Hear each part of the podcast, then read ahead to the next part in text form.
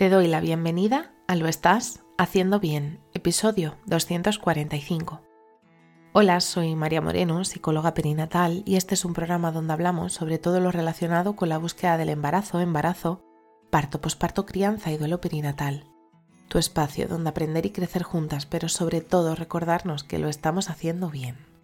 Como ya sabes, en mariamorenoperinatal.com estoy a tu disposición para trabajar juntas las herramientas que necesites desde tu búsqueda del embarazo hasta la crianza.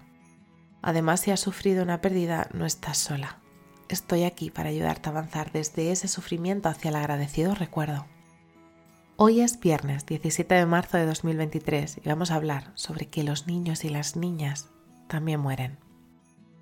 Cuando pensamos en la muerte, puede que pensemos en una persona mayor en su cama, rodeada de las personas que más quiere o que más le han querido a lo largo de su vida.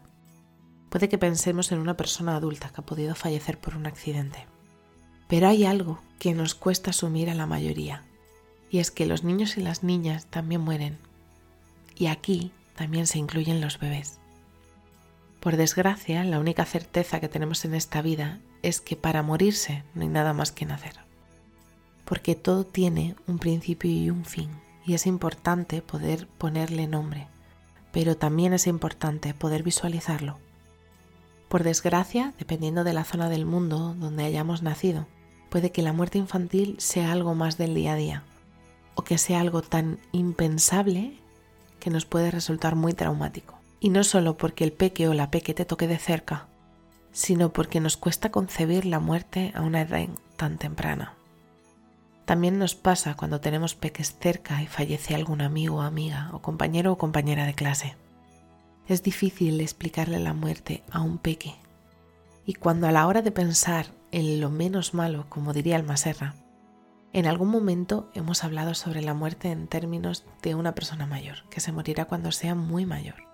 Por lo que es posible que a tu peque le cueste entender esto. Es cierto que muchas veces no sabemos cómo actuar, porque a la hora de hacerle comprender a un peque qué es la muerte, para eso necesita tener adquirido varios subconceptos que, dependiendo de la edad, los tendrá adquirido o no.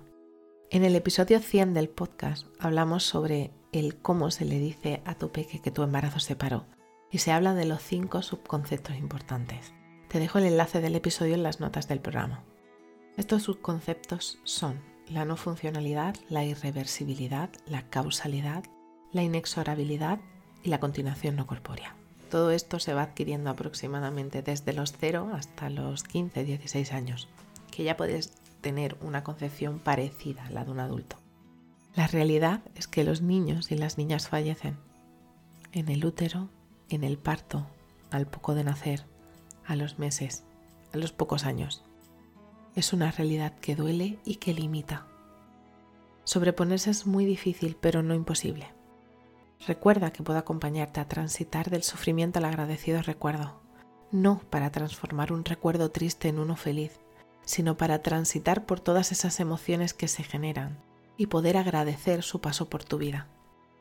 Así que si estás en ese momento en el que ha fallecido un peque o una peque y te ha tocado de cerca, o eres tú la que ha perdido a tu peque, te abrazo fuerte, no estás sola. Y bueno, hasta aquí el episodio 245 de Lo estás haciendo bien. Recuerda que puedes ponerte en contacto conmigo en mariamorenoperinatal.com.